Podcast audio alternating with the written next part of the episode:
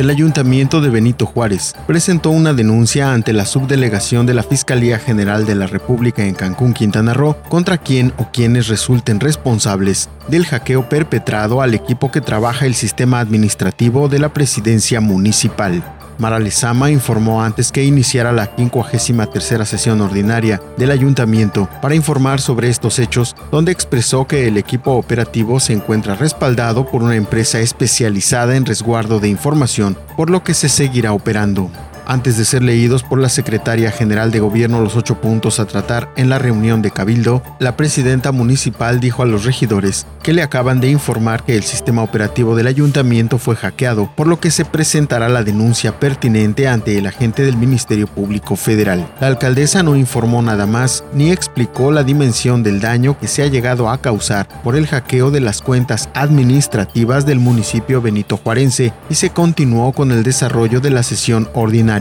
donde se abordó la ratificación del Fondo de Aportaciones e Inversión Municipal. Se aprobó de igual forma la inversión para las ciclovías en la zona centro de Cancún en su fase 2, como establece el Comité de Planeación para el Desarrollo del municipio de Benito Juárez, así como implementar el Fondo de Inversión Municipal para beneficio de la población.